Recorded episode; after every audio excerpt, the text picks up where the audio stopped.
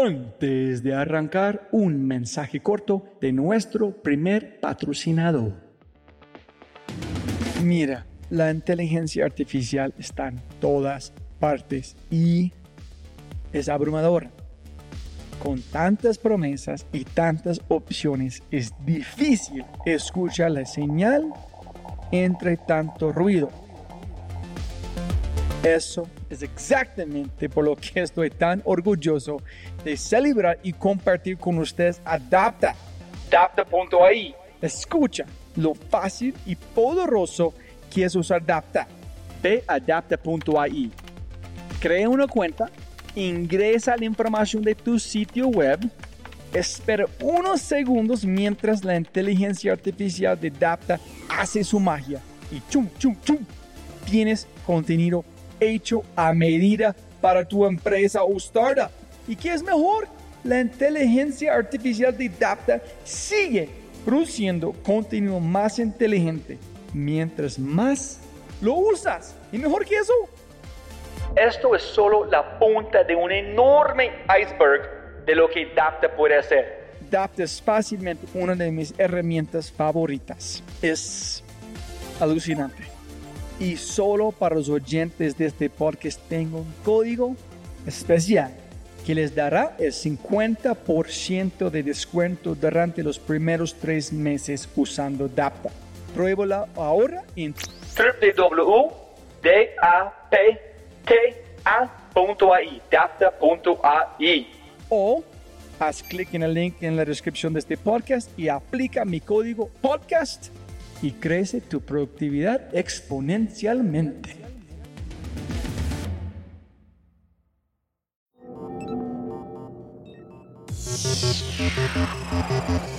Necesitas hacer un cambio de mindset y ese cambio de mindset tiene que ser un mindset ganador. Y cuando se entregan a su vocación, fluyen. Et ne se comparant avec personne, on devient irreprochable. ¿Y qué significa es, al no compararse con nadie, te vuelves irreprochable? Brutalmente informado de lo que te apasiona. Es una actitud frente a la vida. Y más recientemente una transformación cognitiva.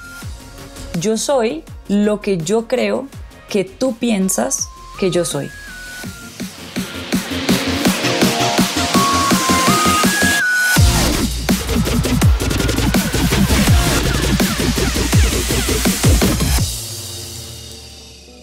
Hola, hola, hola, soy tu host, Robbie J. Fry, y este es otro episodio of The Fry Show.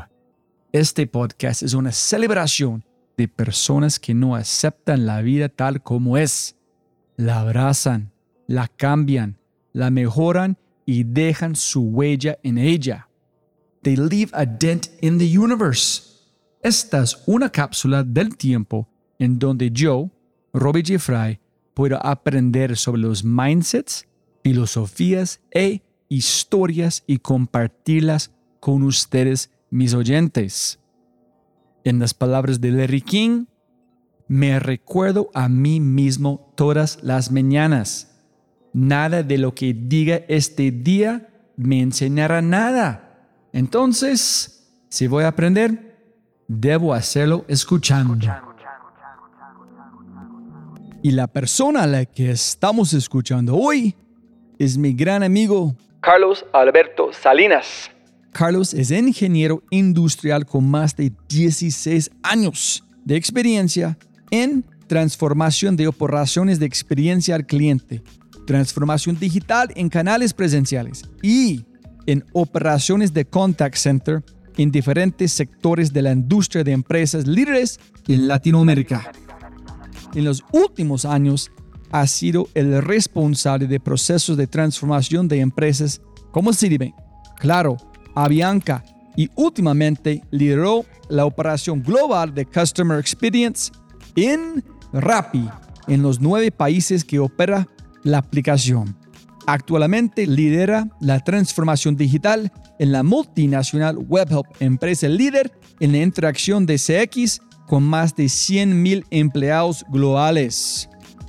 Pero muy, muy, muy importante, más que un invitado, Carlos es un gran, gran amigo y por mucho la persona más inteligente que he conocido cuando se trata de comprender el mundo gigante de la experiencia del cliente a escala. Pero antes de empezar,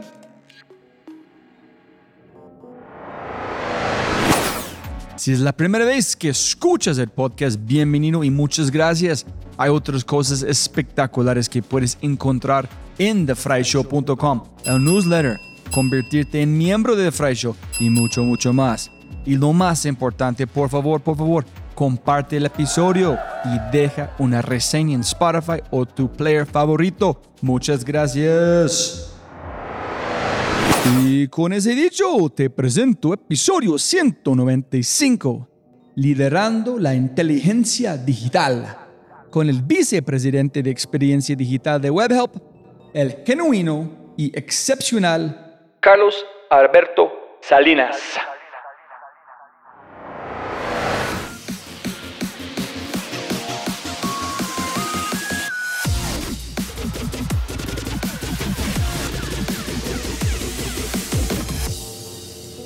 ¿Listo? Sonido, sonido. Hola, hola. Carlos, ¿qué más? ¿Cómo estás? Muy bien, Mucho tiempo en, en proceso de esta conversación. ¿Tú trabajaste en Claro, Sí, Avianca, sí, Rappi? sí.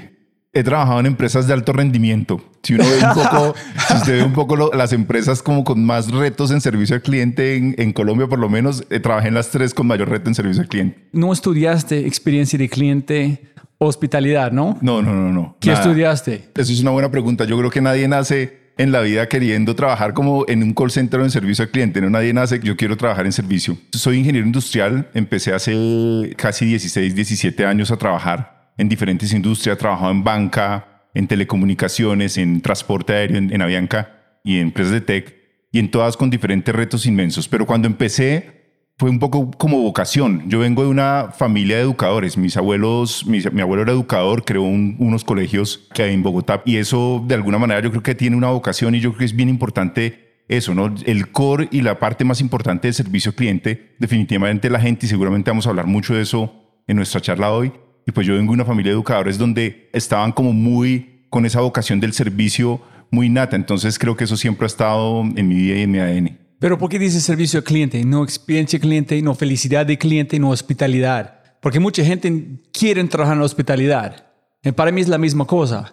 Si tú quieres trabajar en Ritz Carlton, es igual que tú quieres brindar la mejor experiencia de cliente en un call center. No hay una diferencia. Es experiencia o felicidad al cliente. Porque para mí tiene una, un contexto muy poderoso el tema del servir, del servir y del servicio. Para mí tiene un contexto muy poderoso. Por eso a mí siempre me ha gustado servicio al cliente. Y tiene razón usted. Hoy hay diferentes modas, que está el Customer Experience, Digital Experience, hay diferentes modas.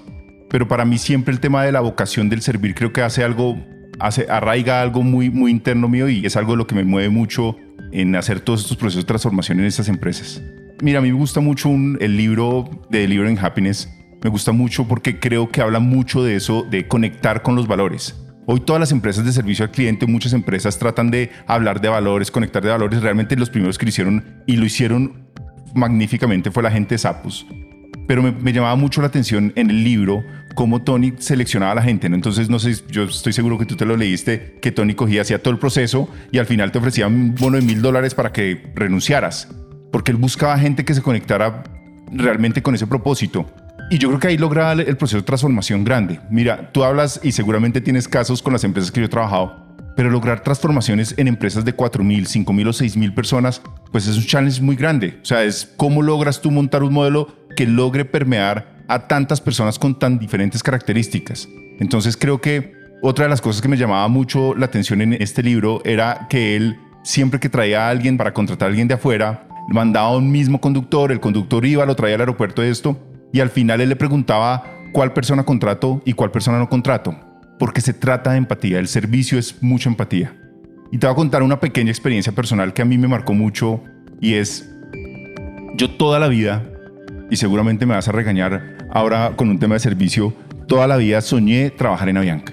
¿En serio? Sí, yo cuando era chiquito, mi primer trabajo era trabajar en el duty free y lo que yo hacía era empacar los carritos del duty free que no sé si alguna vez te, tocó, te ha tocado y yo los subía a los aviones. Yo me subía al avión siempre había como esas, esa añoranza y ese deseo de trabajar en la aerolínea, porque para mí me como olía el avión, cómo conectaba yo. Recuerdo que en esa época tenía que caminar del puente aéreo al Dorado, solo caminando por dentro de la pista. Entonces era un proceso donde yo fui creando un, cariño muy especial hacia Bianca. Pero ¿por qué a Bianca? ¿Por qué no ser piloto? ¿Por qué no como viajar? ¿Por qué yo quiero trabajar en Avianca? ¿Por qué la marca no? Porque a mí me conecta mucho todo lo que Avianca significa para Colombia. O sea, Avianca es una empresa donde tenía seguramente hoy después de todo el tema de la pandemia, de haber pasado, pues no han podido hacer la inversión que venían haciendo en temas de servicio, pero una empresa que me conectaba mucho con esa visión del servicio. Y cuando uno trabaja en servicio trata de buscar esa empresa que tenga como esa visión y esa vocación del servicio. Y cuando yo hago todo el proceso de Avianca, Robin, y me contratan compitiendo con gente mucho mejor capacitada, yo creo, y mucho mejor, con más experiencia que yo, porque las conocía, conocí con quien estaba compitiendo en todo ese proceso de selección.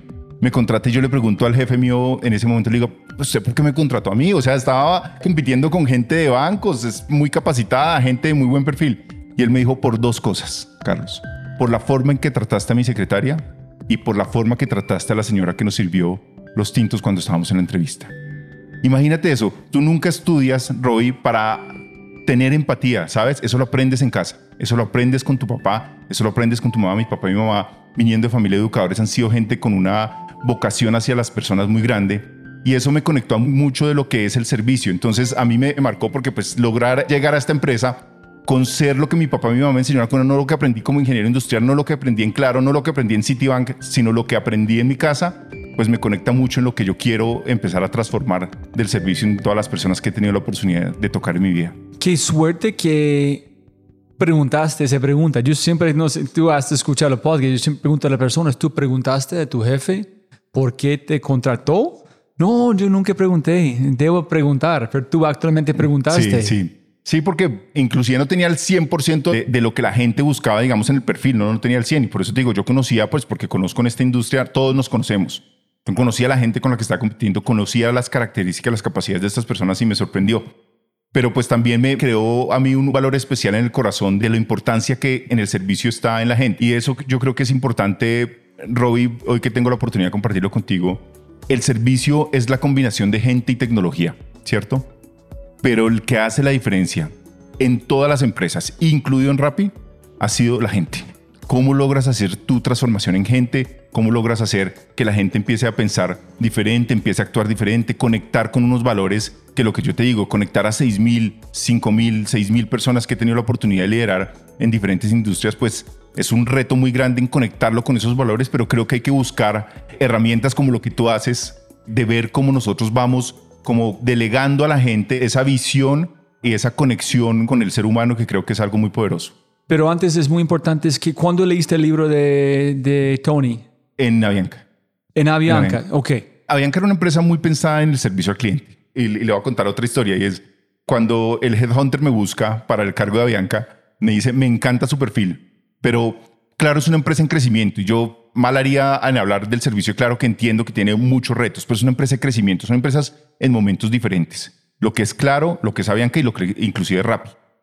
Y podemos hablar de otras empresas que han pensado o han nacido con una visión del servicio diferente como el Newbank también, ¿no? Pero claro, una empresa de crecimiento donde su foco era ventas, ventas, ventas, ventas. Entonces por eso el tratar de concebir un servicio al cliente era un proceso de armarlo y construirlo. O sea, era una empresa donde me tocó llegar a armar, construir meter el servicio al cliente en comités ejecutivos, hablar del churn, hablar del impacto de lo que tenía el servicio en el churn. O sea, fue, fue un tema de crear conciencia.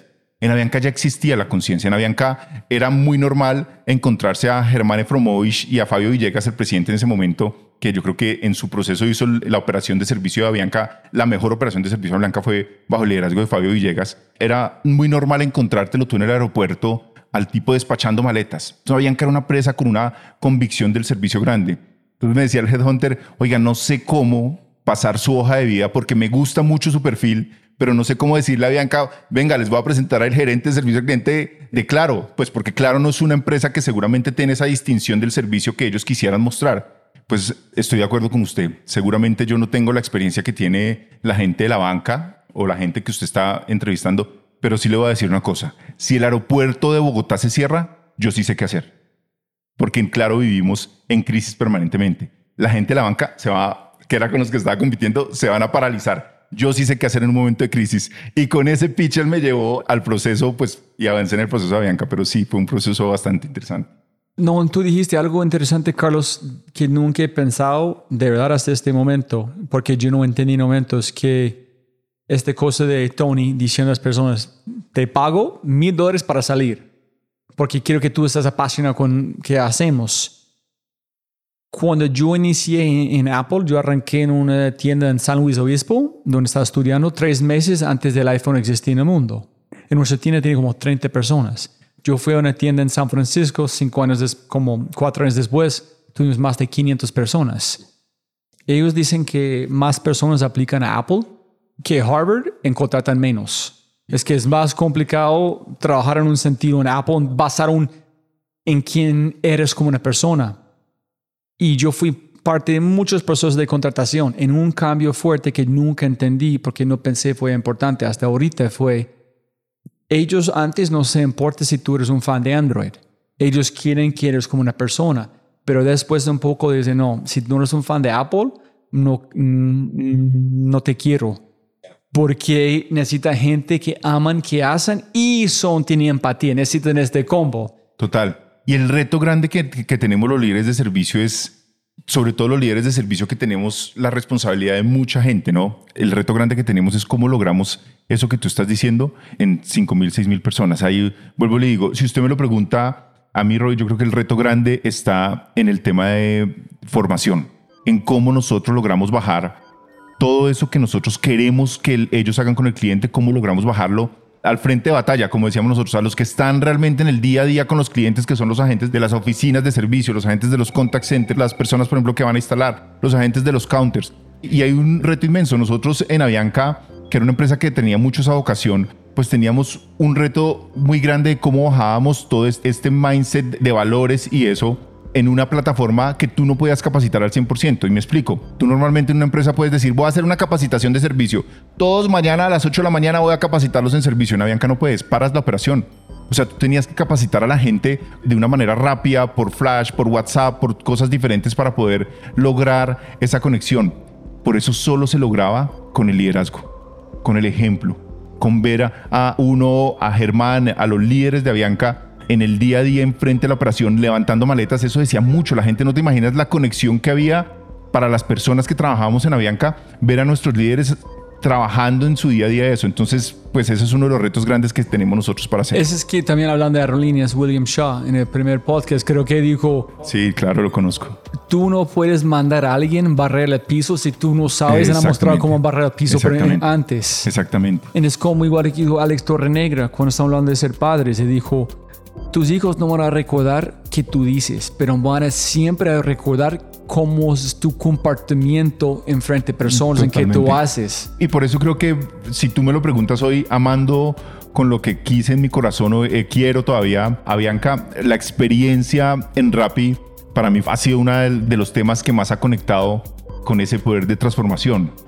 Porque era recurrente encontrar a los líderes de Rappi contestando casos de servicio. O sea, Simón contesta casos de servicio. Los líderes de Rappi, todos saben cómo utilizar el CRM de servicio y contestar. Entran a Lupe, te pueden contestar. Entonces tú, de pronto no te ha, no te ha tocado, pero era muy probable que alguien le contestara a Simón en la interacción de servicio al cliente. Entonces había mucho de esa visión de lo que decía Alex, de poder conectar con lo que yo realmente hago y cómo lo llevo y cómo lo transmito a los equipos de trabajo. Entonces, hay un tema que a mí me ha gustado mucho, eh, Robbie, es el tema que he leído últimamente que se llama inteligencia digital. No emocional, sino digital. No sé si has oído algo de eso, pero para las personas de servicio al cliente que estamos en esos procesos de transformación es clave. Y es cómo nosotros aprendemos a trabajar en entornos digitales, ¿cierto? Y no en modas digitales. Entonces, la, gente de servicio Espera, otra vez. Cómo nosotros aprendemos a trabajar en entornos digitales, en entornos con equipos y crear ese entorno y no en modas o en sistemas o en tendencias digitales como puntuales. Me explico. Uno de los problemas grandes cuando yo hablo con líderes de servicio al cliente he tenido desde que estoy en Rappi la oportunidad de hablar con muchas startups y acompañar a Tri, como en ver cómo pueden definir, a Shipper, a diferentes empresas he tenido la oportunidad de trabajar. Las empresas están muy preocupadas en el cómo, ¿sabes? Están muy preocupadas en el cómo y es queremos montar un canal de WhatsApp y muchas veces piensan que esa es la manera de hacer todo el tema de servicio, pero el tema de servicio tiene mucho más de eso. Tenemos que entender que hay que buscar los canales ideales para cada una de las empresas. Entonces yo lo que les decía es, ¿van a hacerlo por WhatsApp? Pues tienen que tener un volumen de gente disponible para poder hacerlo y responder en la expectativa que el cliente quiere que le responda. Cuando Simón sale a empujar la experiencia de servicio en Rappi, Simón es un amante de la gestión del WhatsApp y de la operación de WhatsApp, pero además que le conteste rápido, ¿no? Entonces Simón sale y dice, tenemos que montar WhatsApp y sale como con esa visión de hacerlo. Nosotros salimos y te debo ser honesto, al principio nos fue muy mal, porque arrancamos y no medimos nunca la tasa de conexión que tiene la gente con WhatsApp diferente a otros canales. Entonces, cuando tú le dices a un cliente que tiene WhatsApp, a él le parece muy fácil escribirte y estarte escribiendo y escribirte muchas veces por diferentes temas que si no lo tuvieras disponible pues no lo hace. Porque qué mamera llamar o qué mamera escribir en el help center o qué mamera. Entonces nosotros empezamos estimamos una capacidad operativa para salir con el WhatsApp. Salimos con el WhatsApp y nos reventamos. Empezamos a contestar a las 3 4 horas porque teníamos tantos casos que no podíamos. Entonces las empresas tienen ese problema de que tratan de buscar mucho el canal y no crear como esa conciencia digital de esa inteligencia digital que me gusta mucho de cómo logramos nosotros crear el canal adecuado para las personas adecuadas. Sí, yo entiendo, Carlos, es como meter a alguien en el bosque, diciendo somos, somos del bosque, pero sin enseñar a la gente cómo sobrevivir en el bosque. Exactamente, exactamente. ok, súper, estamos aquí. Ahorita cómo voy a morir, este, van a llover, voy a morir de como de frío, esto, no tengo agua. Sí, sí, sí. Ah, ok.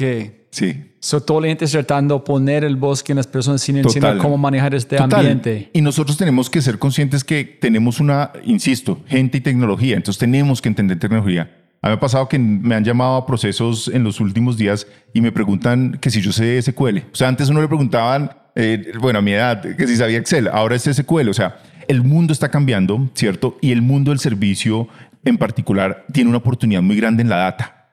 Los líderes de servicio y las empresas han visto el servicio al cliente como el último eslabón de la cadena y es un gran error, ¿no? Porque van y contratan a una consultoría para que te diga cómo puedes mejorar cuando toda la data la tienes tú en tu equipo de servicio al cliente. O sea, la gente que mejor sabe del negocio es la gente de servicio al cliente. Me gusta mucho lo que hace Newbank, por ejemplo. Newbank tiene en su modelo de operación tiene un 20% de gente directa y un 80% aproximadamente ¿Por qué no 100? de gente porque la escalabilidad es complicada. Nubank yo creo que puede tener más de 2.000 o 3.000 personas en Brasil hoy atendiendo servicio al cliente. Cuando tú tratas de escalar eso con tu estructura interna, pues es muy difícil. O tu mismo equipo de talento humano. O sea, tú tienes un equipo, las empresas no tienen un equipo de talento humano para contratar 2.000 personas. O sea, 2.000 personas de servicio. Entonces, por eso ellos entienden lo que hacen es crean un equipo directo con el que crean un laboratorio del servicio que quieren hacer y con eso van y lo llevan a Ah, los terceros para, para garantizar Ah, que, so que el se haga. 20% es como si en Apple yo fui un embajador de experiencia de clientes con Cupertino. Entonces que yo hice que ellos dijeron, listo, vamos a implementar este. Yo expliqué este funciona, este no funciona, este que digo a clientes, y yo pasé información, y then ellos pasaron a todas las tiendas cuando era un cambio. Porque la tienda en San Francisco fue un hub. Si este funciona, van a funcionar en cualquier tienda. Entonces Total. ellos, ah, ok. Y no solo lo hace Newbank, no lo hace, por ejemplo, Mercado Libre. Yo admiro profundamente a Mercado Libre lo que ha hecho en términos de experiencia. De pronto no es tan reconocido, pero tienen un modelo de operación espectacular y hacen exactamente lo mismo. Y lo que hacen es, inclusive lo hacíamos en RappiPay. Si tú quieres trabajar en producto, tú tienes que pasar por servicio al cliente. Y eso lo hace Newbank y eso lo hace mucho Mercado Libre. O sea, ellos empiezan a crear, dentro de la gente que empieza a trabajar en servicio, empiezan a crear como un semillero que después va para producto, después va para growth, después va para las diferentes líneas de negocio. Entonces, la gente de servicio y los líderes de servicio tenemos mucha información, pero no la usamos.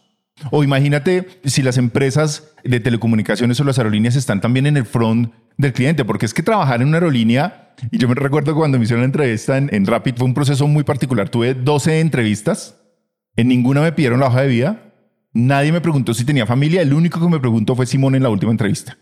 Si yo tenía, si era casado, que dónde vivía, el único. No, para esta historia, quiero volver a esta de historia. re- de resto era puro data y sobre todo haciéndole mucho pushback. Entonces yo acuerdo de una de las personas con la que trabajé, con la que me entrevistó en Rappi, me dijo, yo fui consultor muchos años en Avianca y yo no veo que la gente de, la industria aérea tenga ese ADN de startup. Le dije, sí, porque usted trabaja en las oficinas de la 26, no en los aeropuertos, no en operaciones, porque la, gente, la, industria aérea es una industria con unos retos inmensos porque tu servicio depende de muchos factores.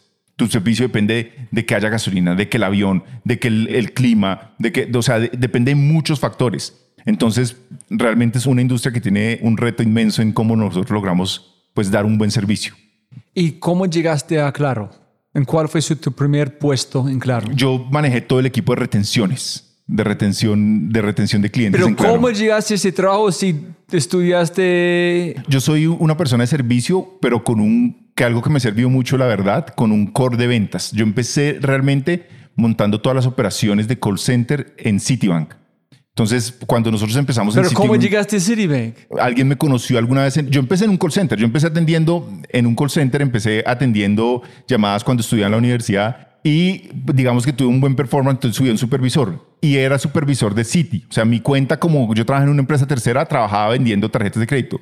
Una vez tuve una reunión con el cliente, el cliente dice, yo quiero a esta persona en mi, en mi equipo y ahí fue que ellos me llevaron al Citi y ahí empecé pues toda la carrera Espera, tú corporativa. estás trabajando en call center para Sí, Citi. Para Citi. ¿En alguien? Alguien del Citi Vi- me conoce y ¿Cómo? me dice, yo me conoce en una reunión, una reunión de resultados. Entonces yo presenté la reunión que estábamos haciendo, que veníamos haciendo con el equipo de trabajo y la persona le dice a mi jefe, yo quiero esa persona trabajando con nosotros en el Citibank y me llevan al Citi a trabajar. ¿Qué vio en vos que... Perdóneme que le cambio, le voy a responder eso con un tema y es, cuando hice el proceso con Avianca con diferentes empresas, me ha pasado, duré, la entrevista de la vicepresidenta de Talento Humano era una entrevista de media hora y duramos, yo creo que dos horas hablando.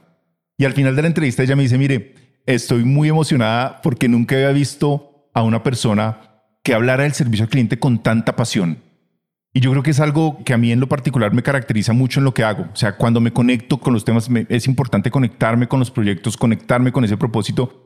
Pero pues es más, hasta en el proceso de la entrevista contigo, es, es una pasión inmensa que yo creo que usted lo sabe, me interesaba porque pues además soy, yo creo que un usuario número uno de, de todo el contenido que tú creas porque pues además nos crea muchísimo valor. Pero me apasiono mucho con las cosas que hago. Yo creo que ellos vieron algo de esa pasión en ese momento y esa pasión creo que es lo que me ha ayudado a mí a ir haciendo procesos de transformación en diferentes empresas. Mira, para la gente escuchando, estamos tratando mucho, que está bien. Sí. Que es, tú dijiste que el reto muy grande es formar tantas personas, ¿correcto? Sí. Sí. Sí, sí, es el reto más ok, grande. so estamos bien. No Sí, quiero... sí, sí. como- ok. Sí. Pero para mí este no es. Es, es que dijo Freddy Vega una vez. Él dijo, tú puedes tener una pinche panadería clase mundial en la historia que tú cuentes, en, el- en el- la forma que tú sabes, como en este man para improvisar como nadie, de mm, improvisar desde tanta experiencia, obviamente, pero dijo, tú puedes un pan clase mundial que todos como ingredientes orgánicos que solamente están en este mercado exportando a, es que tú tienes una historia de contar. En este se mueven talento co- trabajar contigo.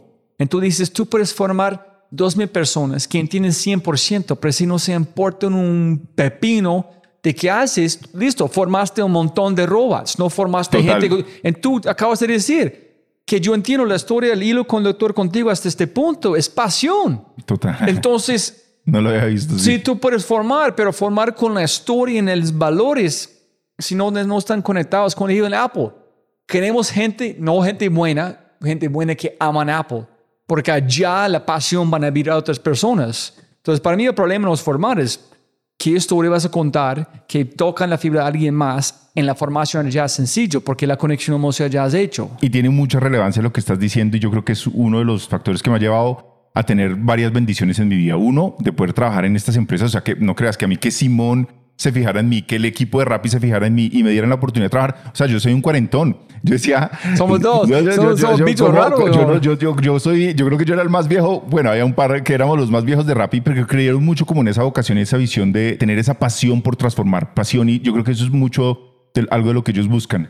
Aquí hago un paréntesis y es cuando fui a contarle a mis hijas, mis hijas están en Estados Unidos, que yo me iba a cambiar de Avianca para Rappi, porque Avianca no solo logra una conexión contigo, con una conexión con tu familia muy fuerte, pues mi familia volaba muy seguido, en ejecutiva a veces, vivía en los aeropuertos, la gente me quería en los aeropuertos, nos conocíamos, porque siempre como que me he trabajado mucho en crear es- esa empatía con todo el mundo. Entonces, eh, para Bianca, para mis hijas era una cosa diferente. Entonces, yo recuerdo que le digo a la, a la hija chiquita, le dije, hija, me voy. La grande se puso a llorar, se puso a llorar, se fue ¿En y no me quiso hablar. Y la chiquita me dice, papá, pero vamos, porque yo les di la Pero gorra espera, Rappi. espera. Tú dijiste a, a sus hijas, me voy a trabajar a Rappi sí, o sí, me sí. voy de Avianca. No, me voy a trabajar a Rappi. Ellos sabían que ellos conocían que era Claro, Rappi. Rappi ya lo veían en todo lado. Pero ok, solamente fue ellos que te vas de Avianca. Sí. Te vas del privilegio de first class. Total. Ok. Y la grande se pone a llorar y la chiquita se queda como mirando y me dice, pero ¿cómo así, papá? Vas a pasar de ser piloto de avión a piloto de moto, ahora vas a manejar moto. mi, mi hija siempre creyó que, que yo fui piloto en, en, en Avianca, pero sí, es un tema de pasión que conecta mucho con los míos y con la gente que trabajo. La bendición de también conseguir gente que trabajen con nosotros y crean en esa ocasión ha sido un privilegio. Y si tú ves, mi trabajo ha sido pasar de compañía en compañía y la gente que me conoce sabe, y mucha gente va conmigo de compañía en compañía, entonces todavía trabajaba en Rappi con gente que trabaja en Claro, pero tengo ese privilegio de conectar con ese propósito un poco más grande de lo que yo quiero hacer y transformar. Tengo 20 mil preguntas a este punto, pero. Ok. Un jefe, yo quiero este fulano trabajando conmigo. Sí. Oye, chino, sí, vamos. sí, sí. Entonces allá fuiste a Citibank, ¿correcto? Sí, sí, así fue Ok. el sitio.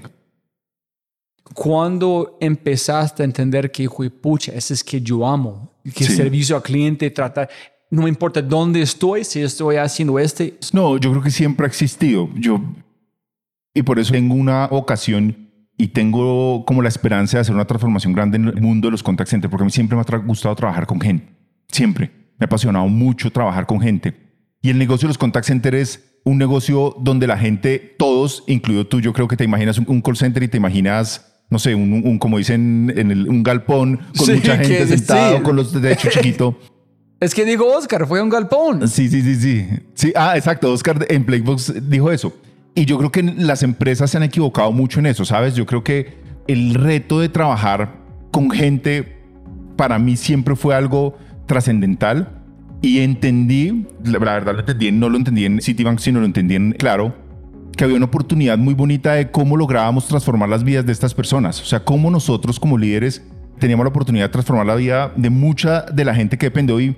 Mira, una de las industrias de mayor exportación en Colombia es los contact center.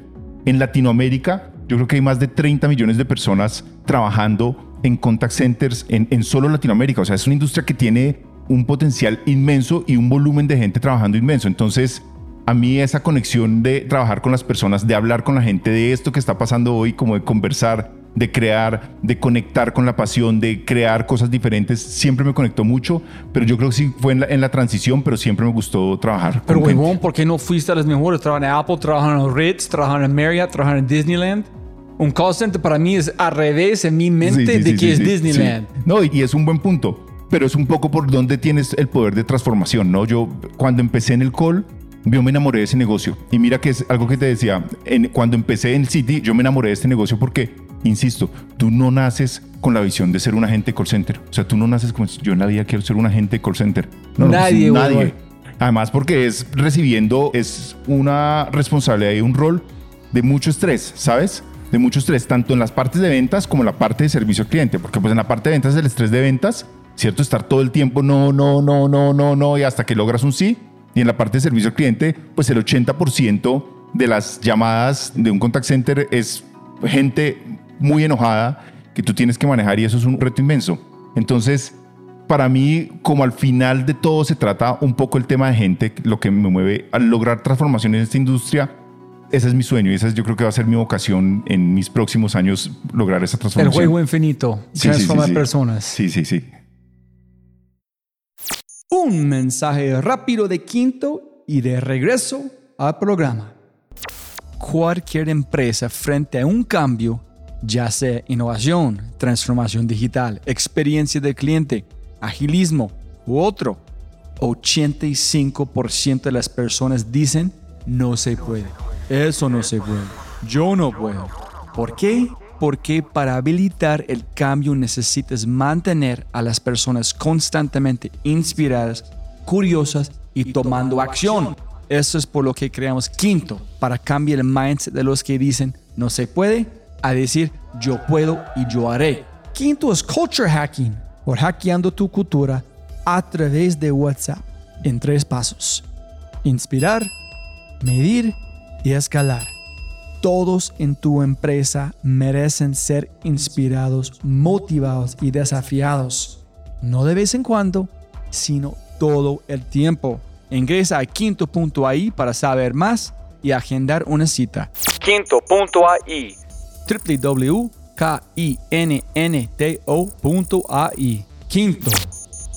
Y para entenderlo, al final de cada podcast hay un mindset de quinto esperándote. Entonces en City este man te contrató para hacer qué? Yo me fui a montar todas las operaciones de servicio al cliente, de, perdón, de ventas en teléfono, porque el City solo tenía operación de venta en face to face. Y fuimos a montar todo el tema de ventas. Yo creo que usted no le tocó, pero en Colombia hubo unos años donde a todo el mundo lo llamaba a la gente, alguien a venderle una tarjeta de crédito de Citibank. Eso lo montamos nosotros. Ahí duré casi cuatro años. ¿Cuánto tiempo en el call center antes de eso? Un año. Un En año. el allá cuatro en Ahí duré cuatro, casi cuatro años en City y me voy a emprender. Mi primer intento de emprendimiento fue en el City porque yo manejaba, aparte de los agentes de call center, manejaba toda la gente que documentaba. O sea, unos, yo creo que hubiera pensado lo de Rappi mucho tiempo antes y es, nosotros teníamos mu- mucha gente en moto que iba y te hacía firmar la solicitud de la tarjeta de crédito en motos. So, tú vendiste en Vendías teléfono, teléfono ¿dónde estás? Y alguien iba y documentaba.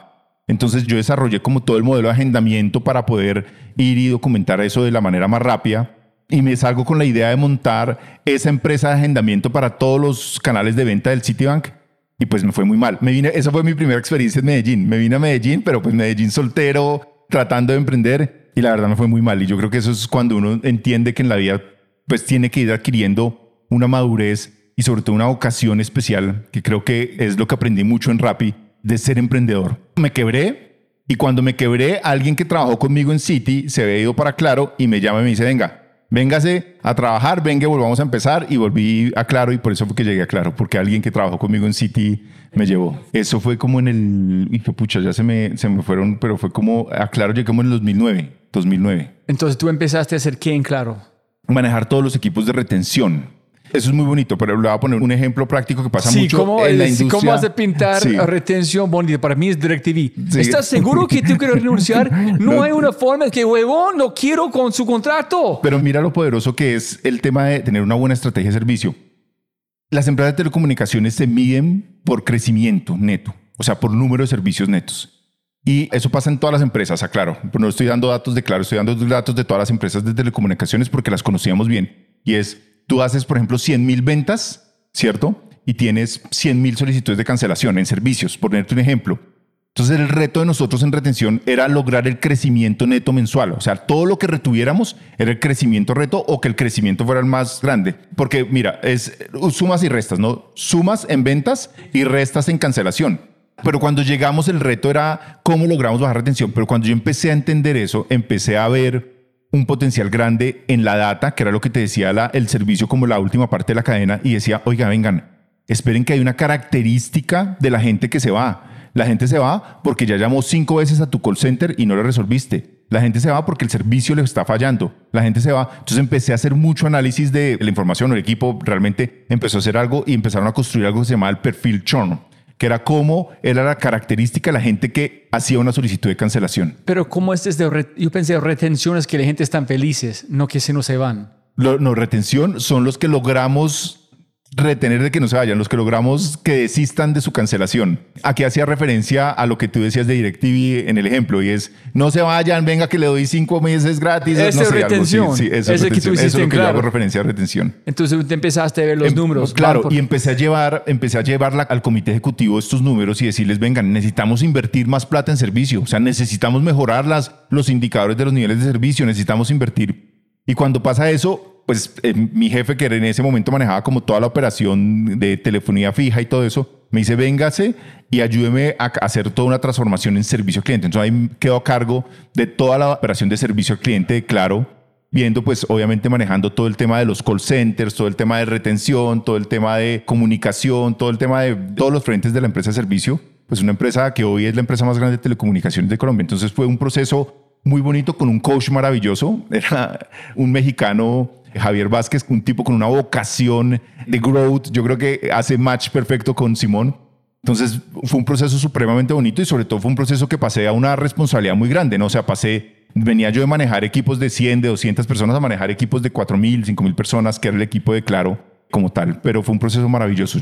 Pero yo pensé, que, Carlos, que tú dijiste que tú fuiste siempre a la, no sé si son juntas o qué, hey, mires qué pasa, necesito plata para mejorar la experiencia de servicio. Y ellos dicen, huevón, no vamos a darte plata, ese es no mercadeo, no es número, no es de es ventas. Mire, le voy a dar un tip.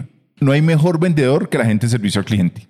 Porque cuando en las empresas el tipo de growth va a vender, pues siempre le dan plata, ¿no? Entonces para mí era, íbamos a comités ejecutivos y el de growth decía voy a hacer, o el de ventas decía voy a hacer esto, y le decían sí, tome la plata. Y me tocaba a mí y me decían no, no, no, usted ahorre. Y eso pasa hoy en todas las empresas, ¿no? Cuando la gente voltea a mirar el equipo de servicio al cliente, lo que le piden es eficiencias.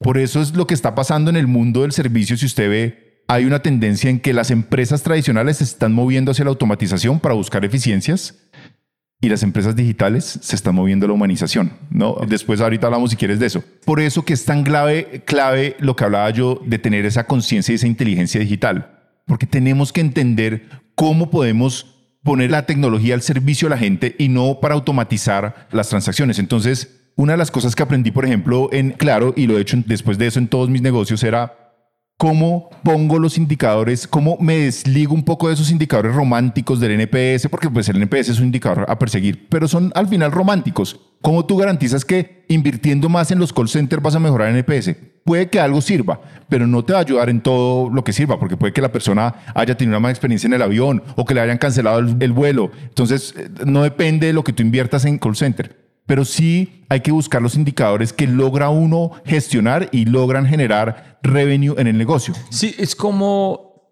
es que todo es emergente adentro del call center del servicio al cliente. En allá ustedes deben guiar la empresa dónde invertir porque ustedes saben dónde están los dolores real, no inventado de NPS, pero de mercado en tiempo real. Say, oye, aquí es donde estamos perdiendo caja. Total. Porque entonces, Eh, pero eh. nadie escucha en ustedes, pero aquí es más ventas para conseguir más problemas. Y por eso, para volver a tu pregunta, es lo que yo empecé a hacer es cómo con esa data que estaba pasando, con eso que los clientes me estaban diciendo, y en esa época no existía la tecnología seguramente que hoy hay para poder oír el 100% de las llamadas, poder ponerlo en texto, poder sacar una mejor analítica, pero cómo con eso nosotros empezamos a, mirar como la tendencia de los clientes, empezamos a decir, necesitamos invertir más plata. Logramos en su momento casi duplicar el presupuesto de servicio al cliente con esa iniciativa, mostrándole a la compañía que si mejorábamos los niveles de servicio, bajábamos el churn.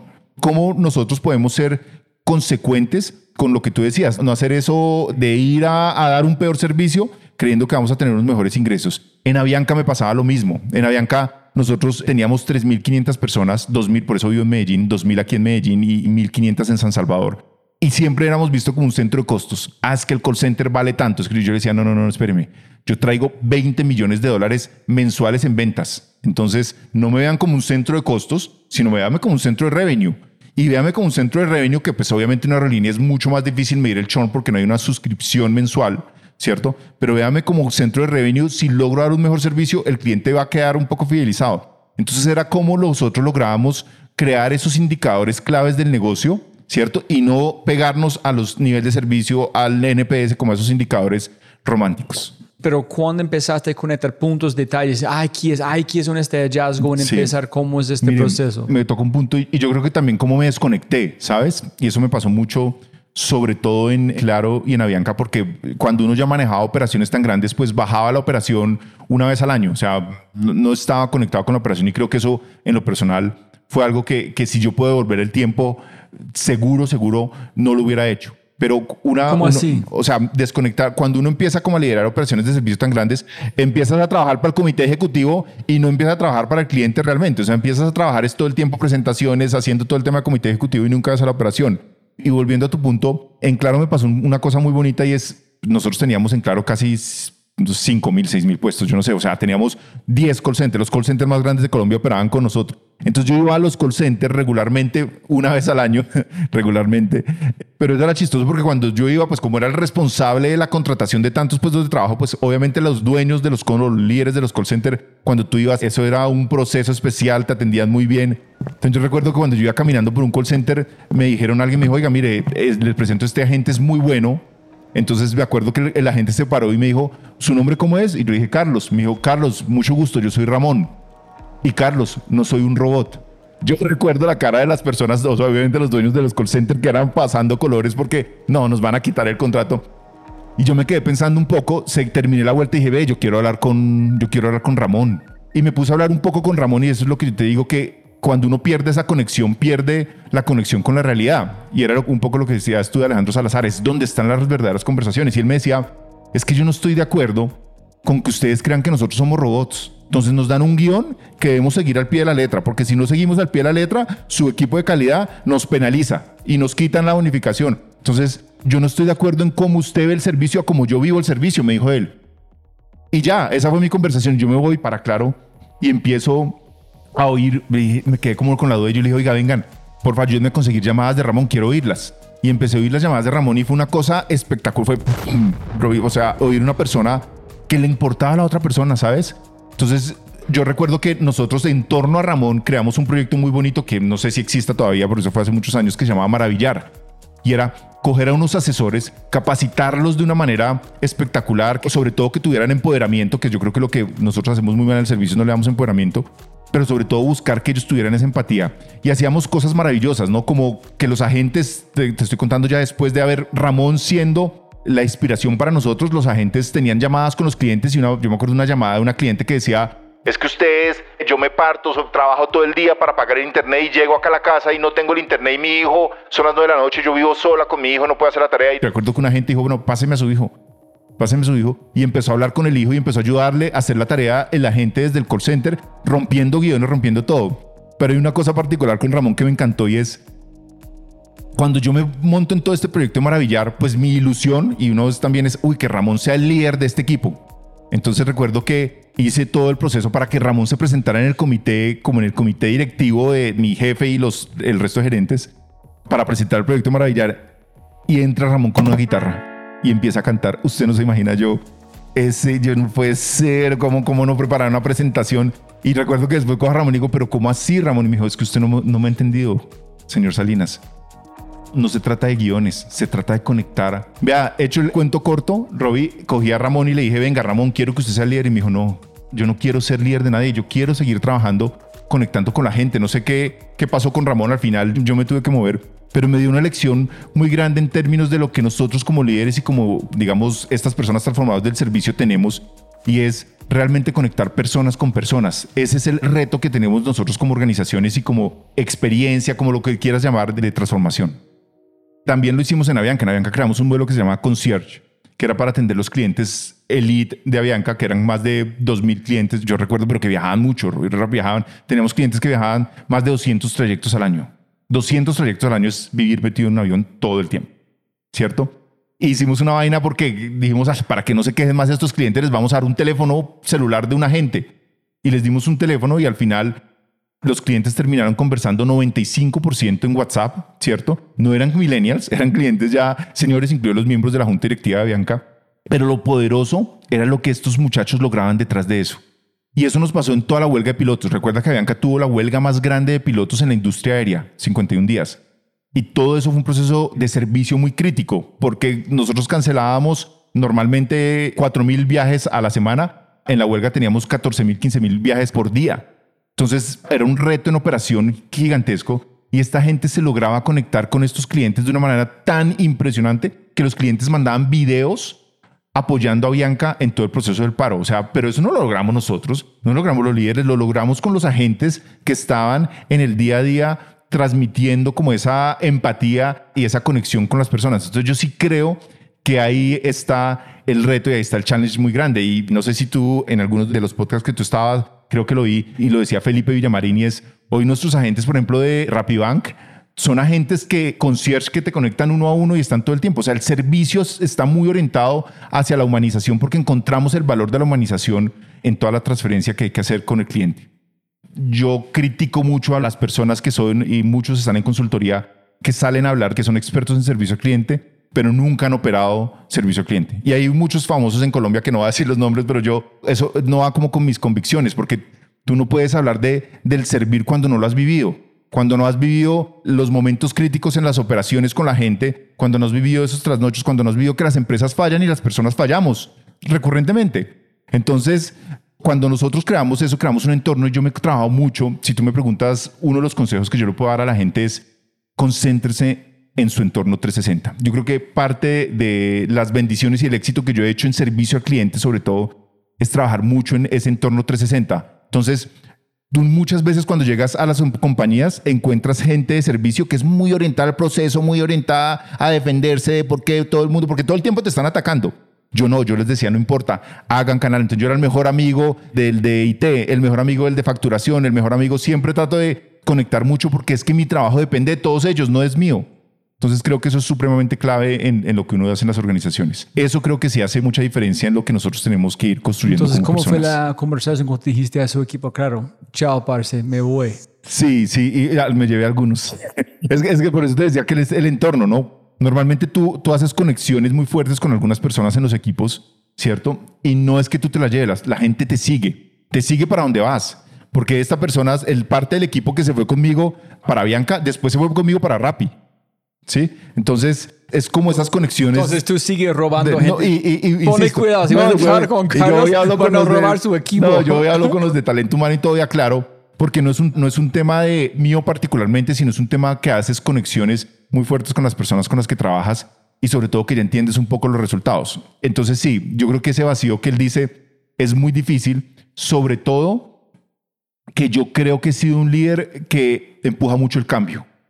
Mira, algún día te tengo que invitar al call center de Avianca. Lo que nosotros hicimos con el call center de Avianca acá en Medellín es una cosa impresionante. O sea, tú no te imaginas, y te lo voy a contar, cuando yo llegué a Avianca, Avianca tomó la decisión de hacer un call center propio. Cuando yo llegué a Avianca, Avianca acaba de crear un propio call center donde Avianca era dueño del 50% y un partner estratégico era dueño del otro 50%.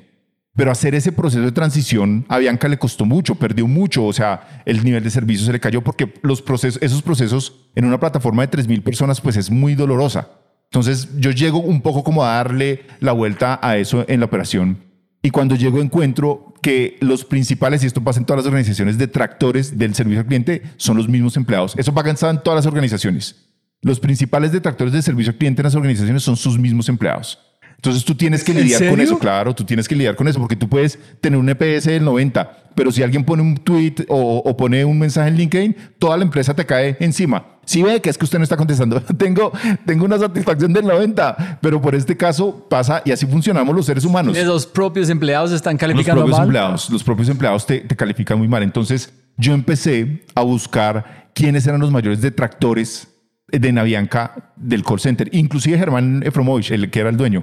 Empecé a buscar los principales detractores y los llevé. Y los llevé y nos inventamos con el equipo como un proceso, un proyecto que se llamaba eh, Conversemos. Entonces yo iba y te llevaba, tú eras el vicepresidente de Revenue y te quejabas mucho del call center, que el call center que estamos perdiendo lo invitaba y lo sentaba a hablar con los agentes. Los tipos iban, se sentaban a hablar con los agentes, escuchaban llamadas y al final decían, "Jue puta, es que esto es muy jodido, de verdad que, o sea, estamos criticando desde el desconocimiento pero hacíamos un, rito bonito al final y era, les hacíamos poner las manos en las paredes a la gente y firmar.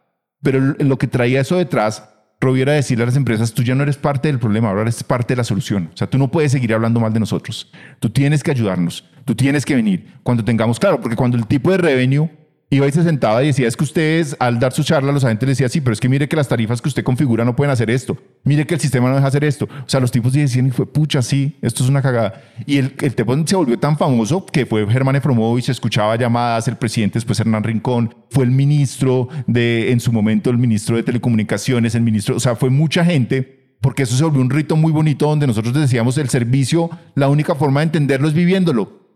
¿Cierto? No, es muy fácil seguramente y no es por- para que no me ponga las quejas. Y la gente que tenga, obviamente, yo todavía resuelvo quejas de Claro, ¿no? A mí todavía me escribe la gente, oiga, tengo un problema con Claro, yo todavía lo resuelvo porque pues está en mi ocasión. Pero la única forma de entender lo que nosotros hacemos es, viviéndolo, es estando en el frente de batalla, es oyendo lo que hace, lo que dice Alejandro, es, es gestionando las conversaciones con la gente que realmente tiene los problemas. Pero ¿cómo este es servir? ¿Cómo todo lo que está haciendo es servir? Y si tú me lo preguntas cómo lo lograría uno traducir, es cómo trabajo en el cómo que tú dijiste. En el cómo. Insisto, tú, tú estás haciendo cosas que tú ni siquiera te das cuenta.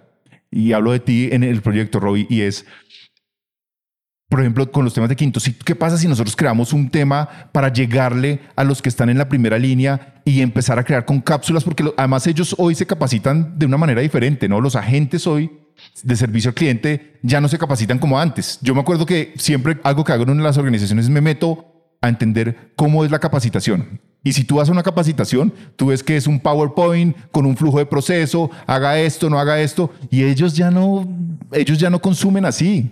Capacitación no es aprendizaje. Es que dijo Alejandro, y es que yo como vuelvan a la historia. Si tú cuentas una buena historia y gente entiende una historia, pueden vibrar con tu historia, ese es aprendizaje. Total. Porque de una forma visceral. En allá tú puedes capacitar porque has aprendido donde sientes algo. Claro, pero la única plataforma que lo puede hacer son cosas como lo que tú estás haciendo. Mira, mira, te lo pongo en ejemplos prácticos de cómo esto, lo que tú estás haciendo, tiene tanto poder. Nosotros teníamos un problema en Avianca muy crítico y era en los tripulantes, y esto lo hizo una persona de la directora de Centroamérica, que era una persona que estaba todo el tiempo innovando cómo los tripulantes lográbamos mejorar un poco el proceso de cierre de puertas. No me recuerdo si era el cierre, la apertura de las puertas.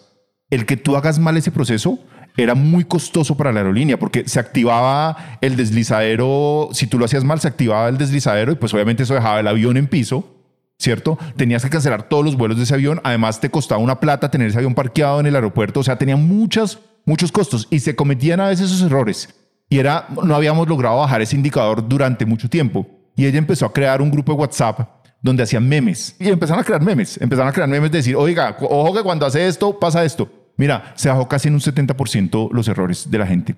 Porque la gente hoy adquiere la información de una manera diferente. Y yo he sido un patrocinador de cambiar los modelos de comunicación de las organizaciones. Tú vas y ves mi estructura de servicio al cliente y tengo diseñadores, tengo gente de comunicación. Tenía en Claro y en Avianca montamos un youtuber y era un youtuber que creaba todo el contenido de la capacitación, era súper gracioso, pero con eso lográbamos que la gente, mientras que en el modelo tradicional un 40% de la gente veía los programas, en el de youtuber lográbamos 80-85% de la gente midiéndolo, viendo la información que nosotros creamos. Hoy estamos creando, por ejemplo, podcast. Entonces creamos podcast para que la gente, con cápsulas pequeñas, para que la gente oiga. Entonces por eso te digo, ese poder de lo que ustedes están haciendo es entendiendo de que la gente en las organizaciones está consumiendo la información de una manera diferente. Y esto lo he hablado mucho con Marta de UITS. Hemos hablado porque yo, ayúdame, necesitamos transformar el modelo de capacitación de las empresas, el modelo de transformación de cultura. Entonces creo que es un challenge gigante. ¿Y cómo llegaste a Rappi? A Rappi llegué... Sí, en cuántos meses 20 entrevistas. Después de las 20 entrevistas, el proceso de Rappi fue muy chistoso. Y hay una persona... Yo sé que han hablado mucho de personas, pero pues tengo una admiración inmensa por Simón, pero inmensa. Me parece que es un líder maravilloso. O sea, solo tú hasta que lo vives lo entiendes, ¿no? Porque yo creo que siempre todas las reuniones que tuve con Simón era dándonos palo de, digamos, de cómo el servicio, porque es un tipo que hace mucho push en los temas core de negocio, pero tú salías como temblando de la emoción de, o sea, me, decía alguien, pero, o sea, nos acabaron de, de echar la madre, para no decir una grosería. Yo, pero era diferente porque era la forma, o sea, él conectaba con ese propósito, él no, él se ponía en tus zapatos, él empujaba. Pero bueno, ahí hice un paréntesis muy grande. Yo llego a Rappi con muchas dudas, ¿no? Porque si tú así ves la gente de la industria aérea, lleva 30 años en la industria, ve, toma una foto hoy en Avianca y muy probablemente la media o en alguna aerolínea es de 10, 15 años. La gente dura mucho porque es una industria muy sexy, ¿no? Es una industria de, de viajes, es una industria... Yo no sé si es sexy, no sé si has leído el libro de... Posiblemente es porque tú conoces, pero en el libro de, de Skin in the Game de Nassim, sí, dijo, sí, sí. trabajar por una empresa es ser esclavo.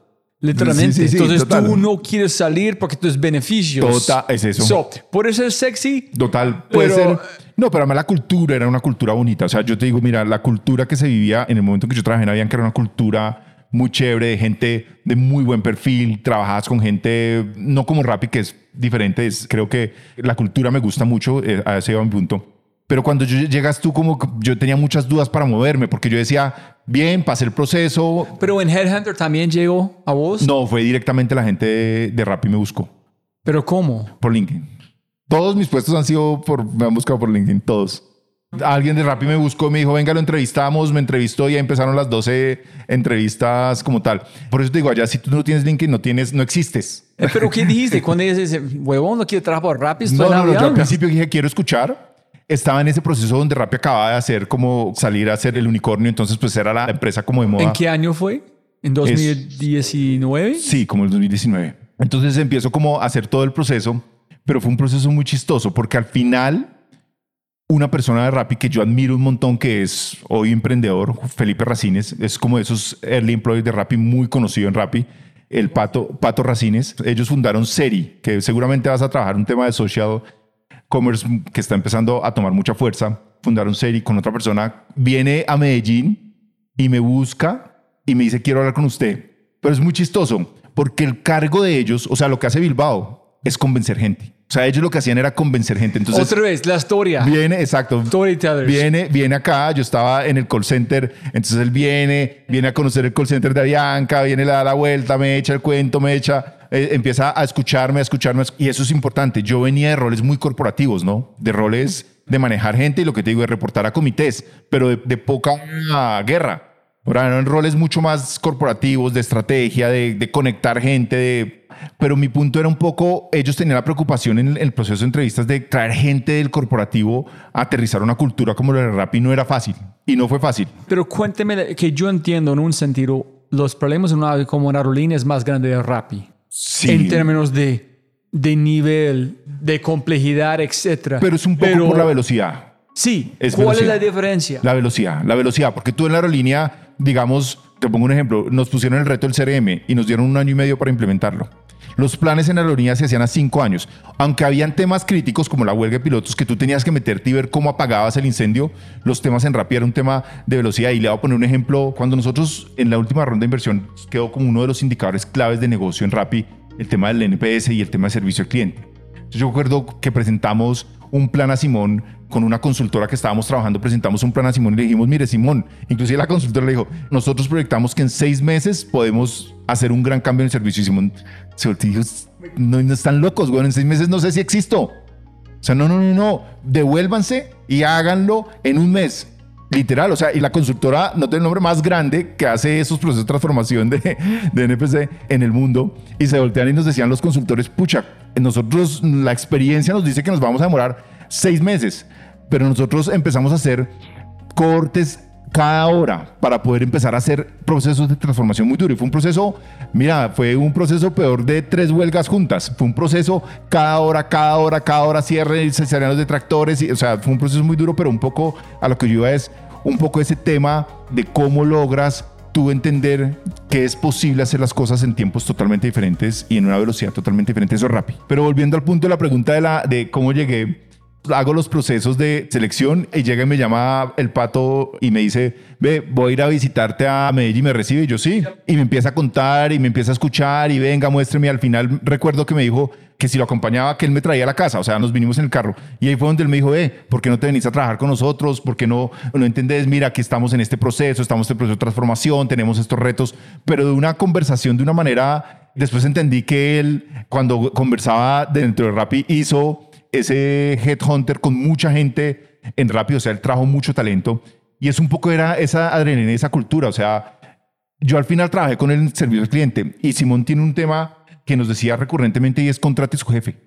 Al final él, pues no era un jefe directo porque trabajaba en producto, pero pues final yo llegué a manejar todo el equipo de servicio y él era la persona producto de servicio al cliente, pues de alguna manera había una transversalidad, pero es, es un poco ese ADN y esa visión que tienen ellos Ah. de traer gente que sea obviamente Es como que Amazon, por contratar encima. a alguien que es mejor que vos. Si tú contratas a alguien mejor o peor que vos, chao. Sí, exactamente. Y no por decir que sea más, obviamente, de lo de Pato, pero un poco lo que él hacía era ir y traer esos talentos. Y sé que le echó este cuento porque él después me lo contó a gente muy talentosa en la industria y no se conectaron, pero a mí me conectó mucho esa pasión. Pero el por qué llegué a Rappi fue la entrevista con Simón. Entonces yo no había tomado la decisión y me dijo, "Ve, voy a programarte una llamada con Simón.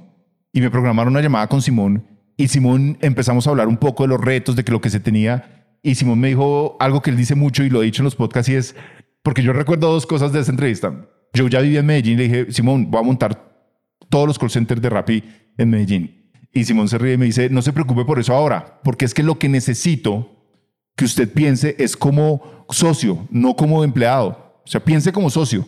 Y si usted piensa como socio, va a montar la operación donde a nosotros como sociedad nos vaya mejor, no donde usted en su comodidad. Y yo le dije, no, es que precisamente por eso los voy a montar en Medellín.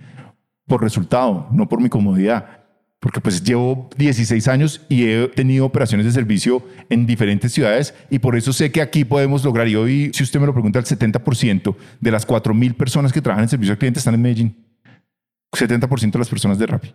Entonces, eso es algo que vuelvo al inicio de, de, nuestra conversación, es algo que tú aprendes en la cuna. Eso no es algo que tú aprendas en ninguna universidad. Aquí no las universidades no te enseñan eso. Es la misma cultura de la ciudad lo que logra esa transformación. Obviamente me dijo, bueno, pero te vas a venir aquí a Bogotá y montamos.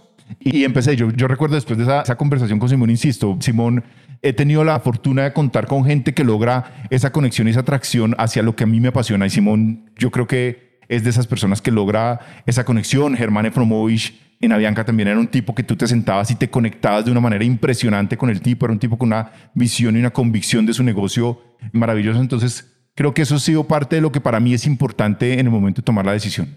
Este momento con Simón dijiste, listo, me voy a Sí, dar sí, rápido. sí, sí. Ese, ese fue el momento. Y, Ya tengo tomaste llamar- decisión Tengo allá. que llamar a mi esposa a convencerla, pues porque lo que te digo, pero mi esposa ha sido una bendición y, y ella siempre ha confiado mucho como en ese...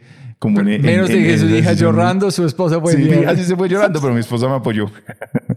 ¿En qué dijiste? Pero en este momento tú estás miti miti, ya sabía que me voy a rápido. Yo normalmente siempre lo consulto con ella porque es una decisión de todos, ¿no? Es una decisión de la familia. No, pero en tu mente tú Ah, ya... mi, mi mente ya estaba en... antes de Simón. Sí. Ahora, le voy a contar una infidencia, que no sé si esto acaba de pasar en un proceso con el Nubank. Eh, y quedé. Yo fui la persona seleccionada para Nubank hace un mes y medio. Y tuve una llamada con mi esposa Hace, güey, ¿hace un cuánto? un mes, Ajá. un mes y medio. Porque ya me, me ofertaron todo. Y una oferta maravillosa, sobre todo en el proyecto que ellos tienen. Nubank va a ser la empresa, el tercer banco más grande seguramente de Colombia y de Latinoamérica en tres años. O sea, tienen un proyecto y un proyecto donde su oferta o su propuesta es servicio. Su propuesta de valor es servicio al cliente. Pero me llama mi esposa un poco y me dice, mírate en el espejo, me dice esa noche, yo estoy en un hotel en Bogotá, y pregúntate qué quieres, porque no entiendo. O sea, tú has hablado de transformar la industria de los contact center y quieres volver al corporativo. O sea, no entiendo un poco lo que quieres hacer. Entonces, pues cuento corto, al otro día llamé y les dije, gracias. Hice un, un proceso larguísimo, presentando un business case al vicepresidente de operaciones en Brasil. O sea, un proceso supremamente largo, supremamente complejo. Ha sido el proceso más difícil que he hecho en todo mi proceso profesional. Pero pues al final ¿En yo serio? creo que sí, sí ¿Por qué? porque hacen algo de lo que tú decías un poco de Apple al final. Yo creo que como ellos ya entendieron que esa diferencia del servir está en lograr traer a gente adecuada que se conecte mucho con su propósito, hacen un proceso muy largo, pues porque su core es servicio. Y si vas a traer a la persona de servicio al cliente, ¿cierto? O de experiencia al cliente, como quieras decirle, pues es clave que tenga unos valores que se conecten muy bien con lo que es la marca. Y hoy quien lidera eso en Colombia es una exavianca, ¿no? Sí. Catalina Bretón es exavianca. Ella trabajó mucho nube. tiempo con Fabio Villegas. Entonces, por eso es una persona que... Fabio Villegas. Fabio era el presidente de Avianca cuando yo entré, que es esa persona, yo creo que el líder del servicio. Hoy es el presidente Cameron, que yo, digamos, valoro, estimo mucho. Porque ¿En qué pasó con tu maestro de Claro? hoy está, él sigue en la empresa de telecomunicaciones, sigue siendo mi maestro, me sigue... Yo sigo muy conectado con todos, con mi ex jefe de Avianca, mis ex jefes de Claro, sigo muy conectado. Yo creo que eso sigue siendo un poco de algo que tú decías de lo del tipo de Clara.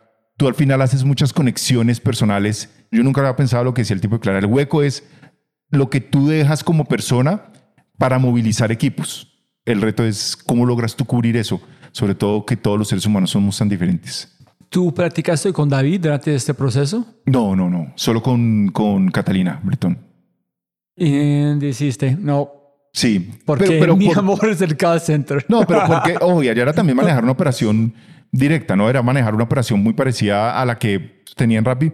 Pero yo creo que tú vas cumpliendo ciclos y mira, y es una muy buena pregunta porque al final Rappi crea en ti algo que tú no sabes explicar claramente. Mira, yo soy un tipo que si tú me ves, he estado en el corporativo muchos años, pero cuando sales de Rappi sales con esa visión de que es o emprender, ¿cierto? O hacer algo totalmente diferente.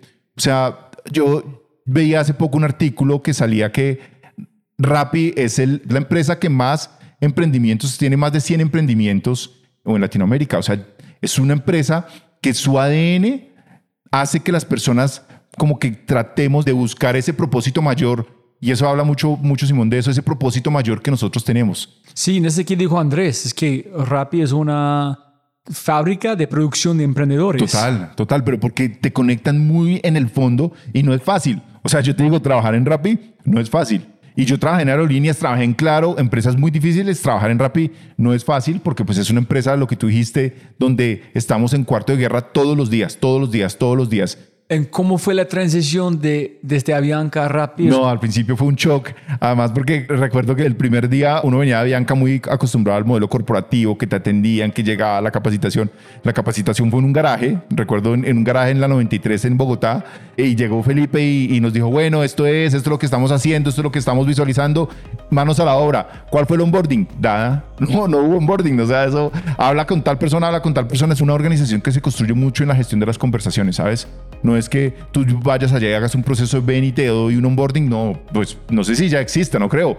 Pero nunca el onboarding lo haces tú en, en guerra. Es como que te dan el fusil y vayas onboarding a la guerra. Y fue algo así pero pues conoces, conectas mucho con ese propósito y es una cosa impresionante. Mira, yo nunca había visto, nunca he visto una empresa y por eso creo que Rappi es lo que es, que logre tener ese foco tan claro a nivel organizacional. O sea, ponen un tema, por ejemplo, vamos a, este mes es el growth y todo el mundo pensando, hablando, desde servicio al cliente hasta todo el mundo es pensando en ese indicador, en ese mindset. Todos, todos. Mire, yo cuando usted hizo el podcast con Bilbao, yo le escribí al Bilbao, le dije, que usted debía poner este libro, porque yo me lo leí después del podcast que hiciste con Bilbao, el de Mindset. Le dije, usted debería poner este libro como un obligatorio antes de entrar a Rappi.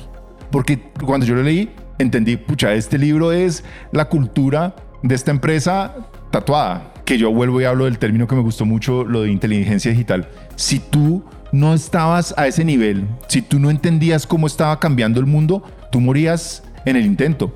Porque Simón te retaba cuál es esta tecnología y que si hacemos esto, tú, tú tenías que estar actualizado permanentemente. Y me quedó a mí una, yo todos los días consumo, sobre todo podcast, audio, consumo mucho porque me gusta hacerlo mientras hago ejercicio y esto, pero consumo mucho ese tipo de información porque si no, yo ya tengo una razón de que si no lo hago, voy a desaparecer.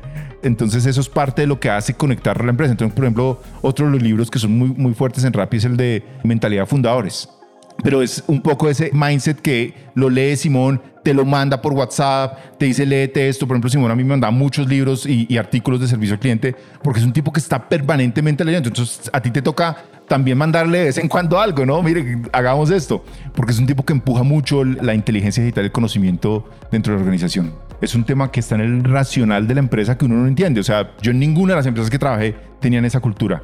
Por ejemplo, hacíamos, todos leíamos el libro, conversábamos el libro, sacábamos reuniones para hablar del libro, cómo vemos esto en Rappi, cómo podemos hacer. O sea, era una cultura de conocimiento y de la transformación en conocimiento, pero semana, o sea, rápido, leíamos, nos tocaba leer libro mensual, pero eso es algo que creo que sí va en el fondo de lo que Simón y Felipe y Sebastián quieren es crear ese ecosistema en transformación de Latinoamérica mucho más profundo. Y, y vuelvo y te digo, es porque logran conectar, no sé cómo, no me lo, si tú me lo preguntas, no sé cómo responderte, te logran conectar con ese propósito mayor, con ese propósito. Y yo, ahí fue donde dije, esta industria, y yo no, lo dijo Simón, esta industria tiene que cambiar, tiene que tener una gran disrupción. Sí, en ese como es un gran mensaje para escuchando, en parte, que es tu ignorancia en tu empresa es costando a ellos millones de pesos o dólares. Entonces, Total. Tienes que tomar control. Ay, en ese, ese es que quiero retarte. Tú has platicado mucho sobre liderazgo, Sí, pero después de hablar con Juana, con Sura, y escuchando una conversación que en 99U que habló mucho, eh, Todd Yellen, o Yellen, no, no sé cómo pronunciar su apellido, obviamente me lo maté, pero dijo, cuando yo fui empleado, siempre están, hey, Carlos, ¿por qué no hacemos este? No, podemos mejorarle, no, la cliente quiere esto. Y hasta Carlos está, hijo de huevo, no más, listo, vamos aquí, molestado. En, ahorita que yo soy jefe, si yo no me siento esta incomodidad, yo no soy un buen líder.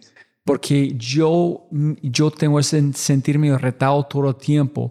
En, en allá es que conecto, como dijo Juana, que es el problema que yo en muchas empresas, es co-liderazgo. La gente está esperando alguien dejar una huella, una inspiración, menos de ser protagonista en la conversación. pero yo creo que es un problema de estructura tradicional y estoy de acuerdo con lo que dice Juana. Es, eso pasaba en Avianca, seguramente pasaba. Yo he sido una persona muy curiosa y me ha gustado siempre jugar el juego de una manera diferente. O sea, si tú ves un poco las operaciones de servicio que yo tuve la oportunidad de construir con el equipo, fueron operaciones de servicio muy diferentes, muy diferentes a las que tú vas a encontrar en el modelo tradicional. Y creo que eso es un poco esa pasión por hacer las cosas diferentes y por, por transformar. Pero las empresas tradicionales tienen ese problema porque pues hay un tema jerárquico que no está bien visto cuando la persona empuja, ¿sabes?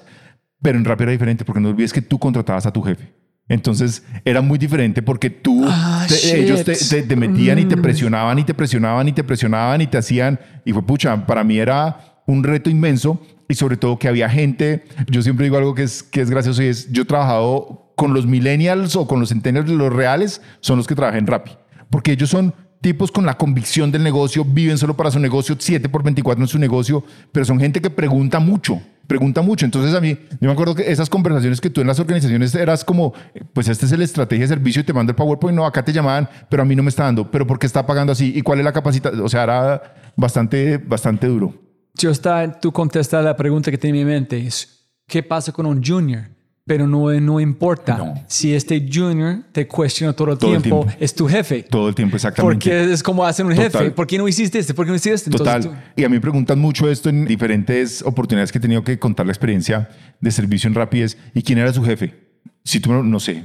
No sé, no sé por qué. Hoy era el CTO, ayer era la COO, otro día era el, el de producto, el de producto que me llevó. Fue un tiempo jefe mío en, en Rappi. O sea, Pato fue un tiempo jefe mío. Entonces uno decía, acá no importa, acá no importa porque es que el negocio es muy hábil en moverse de acuerdo a las metas. Y tú lo has dicho en, en diferentes podcasts, lo han dicho mucha gente y es, no existía un equipo de innovación, todos teníamos la responsabilidad de innovar, todos los que estábamos en cada esto. Entonces, a mí me preguntan mucho en las charlas empresas como, no sé, tradicionales, para no poner nombres. Oiga, ¿y qué, cómo- qué nos recomienda para el equipo de innovación? Yo, acábenlo. o sea, yo, yo viví en empresas con equipos de innovación. Avianca tenía un equipo de innovación. Y era chistosísimo porque los tipos iban y se sentaban en el aeropuerto y hacían cosas chéveres. No, no, no, no quiero hablar ni más faltaba hablar mal, de, no, mal del equipo. castígolos. No, no, no, no, no. Era tú al final en el negocio decías, sí, pero usted no entiende mi día a día. O sea, el problema mío es diferente. El problema mío... Y cuando tú haces eso en las organizaciones, como que los, les quitas esa co-creación a los equipos, porque entonces las empresas empiezan a decir, ah, es que el de innovación es el que tiene que crear el producto. Y las innovaciones las tenemos que crear cada uno de nosotros. Las innovaciones en nosotros las tienen que hacer los agentes de servicio. Ellos son los que son los responsables de crearlo. Es que también dijo Alejandro, eh, la estrategia es lo que haces, no es que tú hablas. En lo que haces es toda la empresa, porque Total. tienen todo el conocimiento está ya en la empresa. No tienes que contratar a alguien más, mostrar dónde está tu, como, tu valor en tu Sí, caja. ver, mira, la planeación en la aerolínea se hacía cada cinco años. La planeación estratégica habían que era cada cinco años y yo creo que seguramente cambió, ¿no? En Rappi, un mes, dos meses, tres meses, o sea, cambiaban los planes permanentemente y no había planeación. O sea, ojo que no, no era la planeación Sí, sí, es el- lo que vamos a hacer los próximos tres meses. Ajá. Entonces, esa dinámica se Sí. gestionaba mucho desde no la son conversación. planes que vamos a hacer. Entonces- porque el mercado dijeron que tenemos que hacerlo, tenemos que adaptar. Pero son organizaciones totalmente alineadas con lo que Alejandro piensa, pero por eso a mí a veces Alejandro dice que, pucha, es que las startups tratan de pegar las 5.7 temas seguro, pero son organizaciones totalmente emergentes. ¿Cómo fue- fueron las conversaciones de servicio con Simón? Simón tenía muchos retos, o sea, una persona que le, le importaba mucho y tenía mucha conexión con el servicio, ¿sabes? Literalmente, tú le escribes a su WhatsApp, inténtalo, no me mandes el caso a mí, mándaselo a él y Simón te lo resuelve. O sea, es, es una persona que tiene esa convicción del servicio. Y recuerdo que, que un poco cuando salimos con WhatsApp, que te dije que fue un desastre porque la gente empezó a escribir mucho más. Para hacerte una idea ilustrada, nos tocó salir a contratar más de 400 personas en diciembre. En diciembre, que era lo más puta de contratar en un call center, es contratar en diciembre, total, contratar 400 personas para poder llegar a los niveles de servicio que habíamos prometido a los clientes nosotros en términos de, de WhatsApp. Pero recuerdo mucho ese pushback de WhatsApp y me dijo una vez, Simón, ¿cuánto tiempo se está demorando contestar el correo? Y nosotros, 24 horas, Simón. No, muy, muy orgullosos, no porque la industria está en 5 días, no, nosotros menos de 24 horas, Simón, el 80%. Y dice, pues somos unas huevas. Porque, ¿cómo es que entregamos un producto en menos de 10 minutos? Como turbo, ¿cierto? Y contestamos al cliente en 24 horas. Necesito que les contesten en 3 minutos. Y ahí salió, obviamente, el challenge grande, que es la última etapa de la transformación del servicio que se hizo y es buscar atender a WhatsApp. Yo creo que no hay una empresa puedo estar equivocado, pero de, de las que yo conozca que tenga más de 2 millones de clientes atendidos por WhatsApp, ¿cierto? Donde el 80, 70 al 80% de las conversaciones van a gente, porque, o sea, nosotros somos una empresa que teníamos nuestra propia célula de desarrollo, pero entendimos que el cliente cuando te contacta, ¿cierto? Normalmente por WhatsApp muchas veces quiere hablar con un humano y por eso volvemos al punto que me pareció muy poderoso de lo que salió en el podcast de Playbox y es es una ironía. Las empresas tradicionales buscan la automatización y las empresas digitales buscan la humanización. Y no solo Rappi, Newbank, Meli, Mercado Libre, todas están buscando la humanización, entonces es parte del reto grande que hay. Pero los que están entendiendo que su diferenciación está en el servicio son pocos. Y es muy poderoso algo que dijo David Vélez una vez, no sé si lo has oído, cuando le preguntaron a él que si alguna vez había pensado o había entendido o había visto el potencial que tenía el Nubank en Brasil, cuando empezó en Brasil. Y él dijo, no, toda la vida subestimé el malestar que hay de la gente con los bancos, dijo David. Entonces, obvio, él entendió que lo que la gente no quiere es ese modelo tradicional del call center, y hablo en términos de servicio, sino que la gente quiere es alguien que esté siempre disponible y siempre esté resolviendo y su pilar, su principal pilar en Newbank es servicio. Entonces creo que eso es supremamente poderoso. Cuando ¿Cuántas veces platicas con empresas tradicionales o grandes? Muchas veces. He tenido la bendición de, por haber estado en Rappi, que me invitan mucho a conversar con la gente de servicio en las empresas. Nosotros somos muy buenos para criticar y sobre todo el colombiano. Los peores clientes en Latinoamérica es el colombiano y el peruano. Somos muy buenos y el país es peor. Somos muy buenos para criticar, ¿cierto? Como para poner la queja cuando algo no salió bien, pero muy malos para reconocer. Y yo creo que eso que te están pidiendo es muy poderoso. Una de las cosas que nosotros hemos logrado grandes procesos de transformación es cuando también exaltamos lo que se hace bien y lo exaltamos recurrentemente.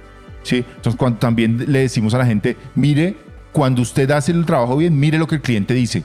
Entonces, insisto, la gente en servicio se concentra mucho en la crítica, pero tenemos que tratar de elevar mucho el tema de cómo logramos nosotros darle mayor visibilidad a los que están en el día a día de las cosas que hace bien y crear programas de reconocimiento muy fuertes alrededor de eso, crear programas de que la gente entienda que ese es el objetivo, no hay otro. Ese es el objetivo, le das gracias, la felicitación, todo eso.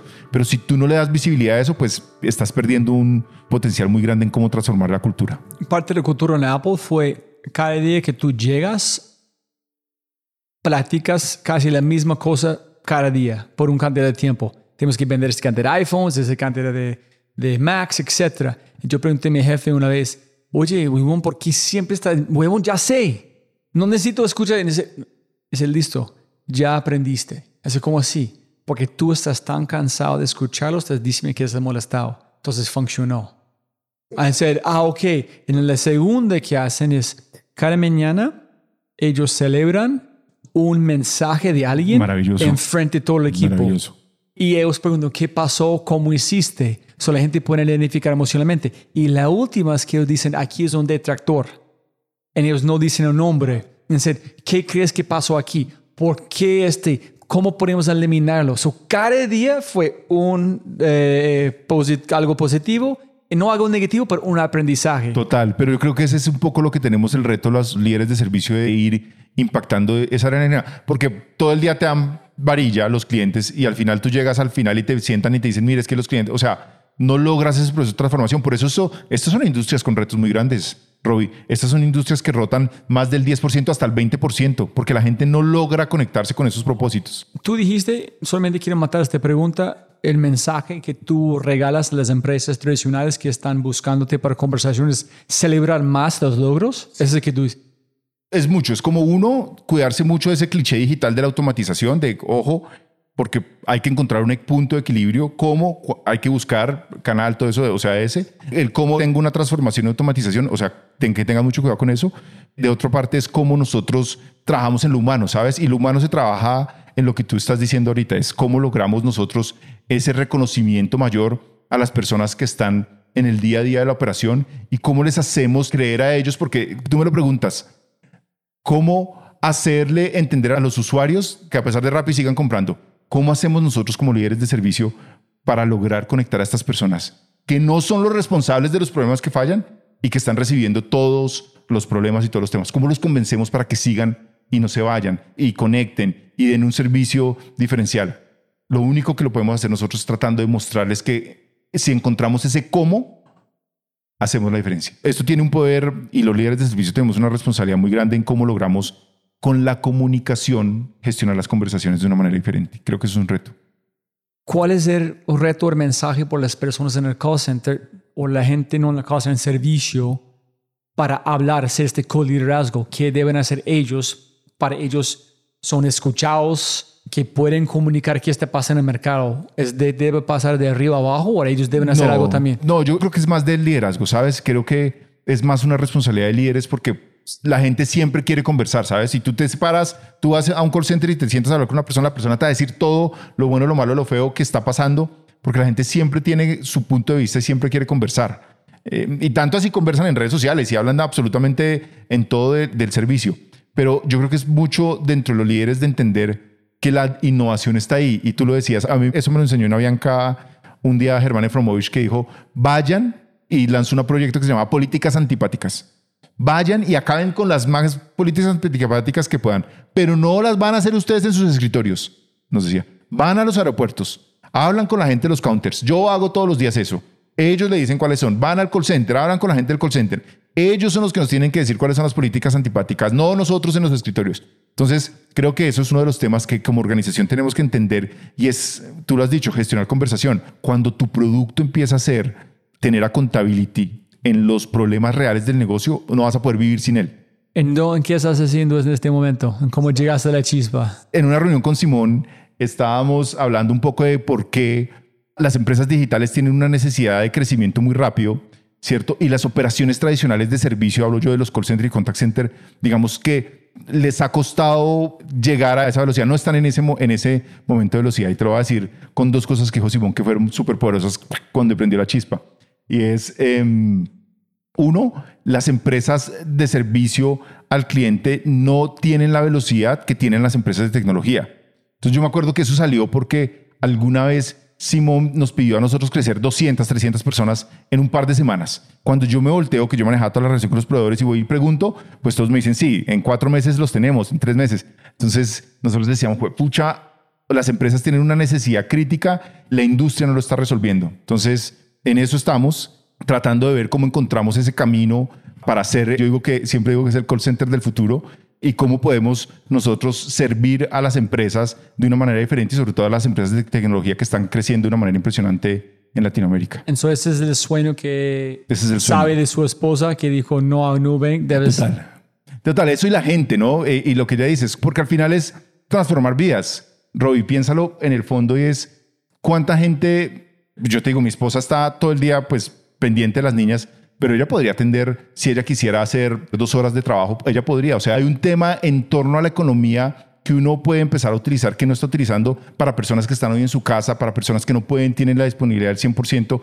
O sea, hay un tema de crear país y vea este dato que es muy, muy importante, Robbie. El 85% de los call centers, el 85% de los call centers en países grandes como México y Colombia, inclusive en Brasil, está concentrado en dos ciudades. El 85% de los call centers en Colombia está concentrado entre Bogotá, Medellín y una parte de Manizales. Entonces, si tú logras crear esta economía, esta economía te va a ayudar a descentralizar y a conseguir gente que seguramente está muy bien capacitada en regiones donde ahí no hay operaciones. Entonces, no sé si usted ¿Cómo así? conozca. Por ejemplo, si yo es, porque esto, ojo, esto es cómo habilito operaciones de servicio, pero no en infraestructura física. O sea, la gente trabajando desde sus casas, desde su computadora. Ah, entonces, entonces siempre están, es, ok, entiendo, es porque están en Bogotá, Manizales y Medellín, porque la infraestructura. Exacto. Pero si tú quieres infraestructura, ya alguien y ahorita con el 5G, desde En Ca- en Caquetá pueden desde, hacer- desde cualquier lado, desde que tenga la formación, puede participar. Entonces, es muy poderoso porque, insisto, pasa en todos los países grandes que tienen economías grandes de contact center, lo concentran en tres ciudades. Entonces, si tú logras esto, hacerlo, obviamente, expandirlo en, en diferentes geografías, consigues mejor talento. Mira, en Colombia hay ciudades como Tunja, eso es en Boyacá, no, no Sí, sé si lo yo conoces. conozco, Sí. conozco casi más de 40 ciudades de Colombia. ah, bueno. En Tunja, Tunja es una ciudad universitaria. Toda la gente cuando termina la universidad que hace en Tunja, pues se viene para Bogotá. Si tú creas esto, empiezas a crear oportunidades de trabajo donde la gente hoy no tiene. Entonces, creo que es muy poderoso el tema de poder entender y poder uno como por medio de la combinación entre gente y tecnología, entendiendo que lo más importante es gente, crear una transformación en esta industria. Listo, últimas preguntas. El peor y mejor consejo que has recibido en tu vida. El mejor consejo fue una vez, yo toda la vida he trabajado con aliados, ¿no? Con proveedores.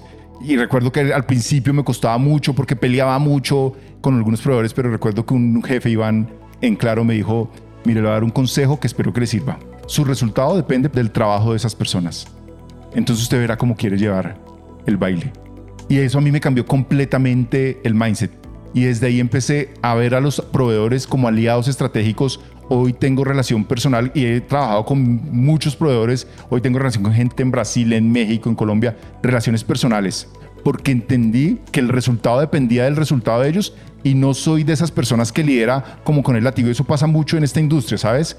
Que a veces el cliente es ese cliente que da látigo, que penaliza, que no. Yo trato de tener unas conversaciones y crear, conectar con ese propósito que a mí me conecta con la empresa y hacer cosas grandes. Ese fue el mejor consejo. Y el peor consejo, mis amigos de, de, de Avianca que me decían que no me fuera para, para Rappi. Y después, usted supo lo que pasó, ¿no? A Rappi en la pandemia explota, tiene esto, y Avianca, mis amigos muchos, en unos tiempos sin trabajar. Entonces, Dice, ese- ese "Tienes fue un- trabajo allá, un- estás un- un- buscando". Un mal consejo, sí.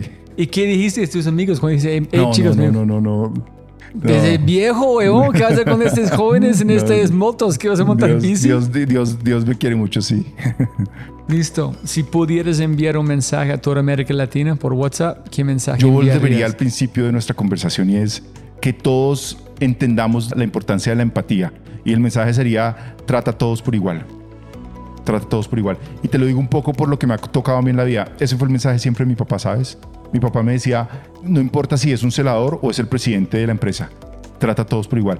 Y para mí eso ha sido una cosa que en lo personal ha sido muy gratificante porque cuando me voy de las empresas, Robbie, no solo se acuerda el vicepresidente, sino también se acuerda el celador. Hay una persona en, en Avianca, la persona que nos servía todo el café, que nos servía, que nos atendía y todo eso. Y nosotros hicimos una conexión espectacular con ella, que ella, por ejemplo, yo hacía comité de grupos que los hacíamos todos los viernes, como ese conversemos, y ella iba a los comités porque era parte de nuestro ecosistema. O sea, ella iba a esos comités porque ella vivía en nuestro ecosistema. Entonces, es parte de, de entender la importancia de que todos hacen parte del resultado. Desde la persona que está en los centros de servicio al cliente, desde el celador, es clave para el resultado, pero las empresas a veces lo obvian, ¿sabes? Entonces nunca lo involucran. Entonces no hablemos de estrategia, hablemos de comunicación, lo que hablábamos los dos, y sientan al, gerente y a los que están en la atención, y nadie sienta al celador, que es el que está en la entrada y es el que puede hacer que sea una experiencia buena o una experiencia mala. Entonces creo que es trata a todos por igual. Y vuelvo y digo, en el servicio eso es totalmente relevante, porque cuando tú llegas y tienes esa vocación por la persona que está en el frente y la tratas con el mismo respeto de las otras personas, pues al final logras transformación en el liderazgo. Y vuélvete al caso de Fabio Villegas y Germán. Cuando ellos recibían las maletas de los pasajeros, siendo el presidente, el dueño de la aerolínea, el presidente, recibiendo las maletas, chequeando y todo eso, era ponerse en los zapatos del otro y entender. Entonces, para mí eso en lo personal tiene mucho En impacto. ese no fue un show como hacen. No, nunca. De verdad, No, ellos lo están hacían, trabajando. Lo hacían. Están y- trabajando, trabajando. no haciendo show. No, nunca, nunca. Y me gusta mucho eso porque es la coherencia. Cuando hubo uno de, los, de las crisis más grandes en Avianca, en una vez en el puente aéreo, el primero que fue a poner la cara fue Fabio. Fue el primero que fue a poner la cara. Entonces, y a ponerla para cara con los pasajeros y le gritaban a los pasajeros y él atendiendo a los pasajeros. Era una algo que él hacía recurrentemente y obviamente generaba una escalabilidad muy grande dentro de la organización. Voy a compartir un gran hallazgo que pega en este mundo de Juana. Es que aprend- no sé si fue co-aprendizaje de ella, yo creo que fue de ella, que dijo, no estoy conectando puntos, es cuando tratamos todos iguales. Permite, te permite o se permite a uno sorprenderte de otro. En este es donde encuentras el valor, cuando alguien puede sorprenderte con su información, pero si tú estás tratando diferente o mal, mm, le están quitando la capacidad de sorprenderse. Entonces esta conversación, si yo trato de una forma, bueno, permitirme a sorprenderme con su, con su mundo. Totalmente de acuerdo. Eso es muy bonito. Tienes toda la Sí, razón. en ese es el poder de tratar a alguien igual. Total. Porque quitan este barran, tú puedes sorprenderte con la vida y decir, wow, shit, tiene razón, nunca he visto este, ¿por qué no usamos memes para parar esta puerta? Total, total. Y eso solo sale de esas conversaciones. Eso solo sale de tener esa conversación genuina y escuchar a la gente. Entonces, por eso, insisto, para el servicio yo creo que eso es fundamental, Como Ramón. como Ramón. Porque es una visión ideal, ¿no? Es, es una visión de cómo los, la, la cultura realmente logra transformación en las organizaciones. ¿Algo que olvidamos mencionar No. antes de terminamos? No, muchas gracias por la No, invitación. siento que olvidamos cosas, pero mil gracias, hermano, brutal. Igual como de mejor que está imaginando, entonces. Gracias. Gracias, gracias. Como siempre, siempre puedes ganar más plata, pero no más tiempo. Muchas gracias por escuchar. De verdad, muchas gracias. Espero que hayas aprendido algo, te hayas inspirado y te sientas con ganas de hacer algo imposible. No lo olvides. Si este podcast te parece increíble, hay otras cosas alucinantes que puedes encontrar en thefryshow.com. Dicho esto, aquí está tu mindset de quinto, audio número 43, con el co-founder de Domicilios, Merkeo, and CEO, co-founder de Robin Food, José Guillermo Calderón, sobre las ideas radicales, los locos y sus barreras desde una perspectiva histórica. Enjoy.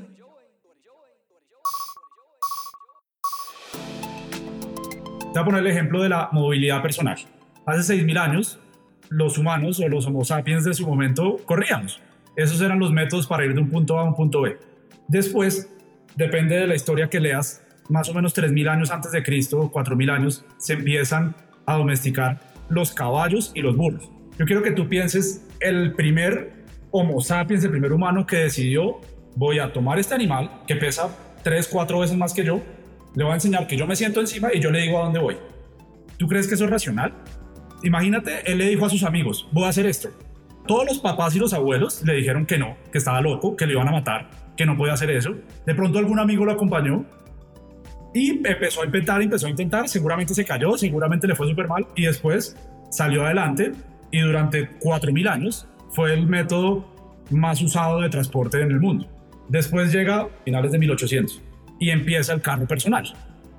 Entonces el carro personal empieza como una invención, ya los caballos no sirven, los caballos no tienen sentido, vamos a cambiarlo por un carro personal en el cual tú te sientas, tú prendes un motor y el carro anda. La gente se empieza a quejar, ¿por qué? El carro solo puede andar 20 kilómetros, si no hay una carretera perfecta, el carro se va a dañar, mi caballo sube bajo una montaña, tu carro no sube bajo una montaña, empieza una cantidad de problemas y todo el mundo dice, eso no tiene ningún sentido. Y fuera de eso, ¿con qué vamos a mover los carros? Hay otro grupo de emprendedores que si tú te traes a valor presente las personas que más ricas han hecho en la historia, que decidieron buscar cementerios de dinosaurios, sacas el dinosaurio muerto del piso, le haces un proceso químico, lo vuelves lo que conocemos hoy como gasolina y lo vas a ir llevando por todo el país y lo vas a ir dejando administrados en pods de servicio, estaciones de servicio y ahí vas a alimentar los carros todo el mundo pensaba que estaba loco. Entonces el primero que empezó estaba loco. Y el resto, 99% de la humanidad decía, este tipo no tiene sentido. Lo racional y la verdad que yo entiendo en este momento es que lo mejor es el caballo. Entonces lo que él dice es imposible y lo que él dice es irracional. Después empieza la gente a cambiarse, cambiarse, cambiarse y de pronto entendemos que lo racional es montarnos en una caja de metal en la cual se alimenta de fósiles de una energía no renovable que sacamos de la tierra y la producimos en carros eléctricos. No tiene ningún sentido los carros eléctricos. ¿Por qué? Porque te duran 20, 30 kilómetros. Porque si haces la cuenta del litio que consume las baterías contra todos los hallazgos de litio que hay en el mundo, no puedes hacer baterías para todos los carros. Y el que cree que sí puede, a pesar que no tiene ningún argumento lógico y racional para decir que sí puede, porque seguramente el litio aparecerá más seguramente será más eficiente, empieza a apostar por eso sin tener la respuesta. Porque ni el del caballo tenía la respuesta, ni el de los carros, ni el de la gasolina, ni el del carro electrónico tenía respuesta empiezan a apostar por algo irracionalmente, por una convicción loca, y después todo el mundo le da la razón. Entonces lo lindo de la historia de la humanidad y del, emprendimiento es que el emprendimiento, las grandes fortunas y los grandes cambios se hacen cuando una persona desafía la verdad del momento y cuando una persona entiende que lo que es racional hoy podía ser irracional antes y será irracional después. Las verdades cambian, hasta las leyes físicas cambian, todo se vuelve relativo, uno más uno deja de dar dos, dependiendo de la dimensión que tú explores. Entonces al final del día no hay respuestas y la gran parte de la humanidad lo que tiene son respuestas. Le gusta la claridad, le gustan las respuestas y le gusta saber que uno más uno da dos. El que intenta pensar, no, uno más uno no siempre da dos. El que intenta pensar, no, los carros de gasolina no es la mejor opción, no, el caminar no es la mejor opción. Esa persona que cambia el mundo, pero siempre basado en ir en contra de todos, en ser irracional del momento y en creer una verdad que es diferente a la verdad que se cree. Si disfrutaste este audio, mira lo que las empresas están haciendo para inspirar, medir y crecer los aspectos más importantes de su cultura. Mindsets extraordinarios de personas extraordinarias en las manos y oídos de miles. Solo toma un minuto para cambiar tu vida. Quinto.ai www.kinnto.ai Quinto. Siempre puedes ganar más plata, pero no más tiempo. Chao, chao, chao, chao.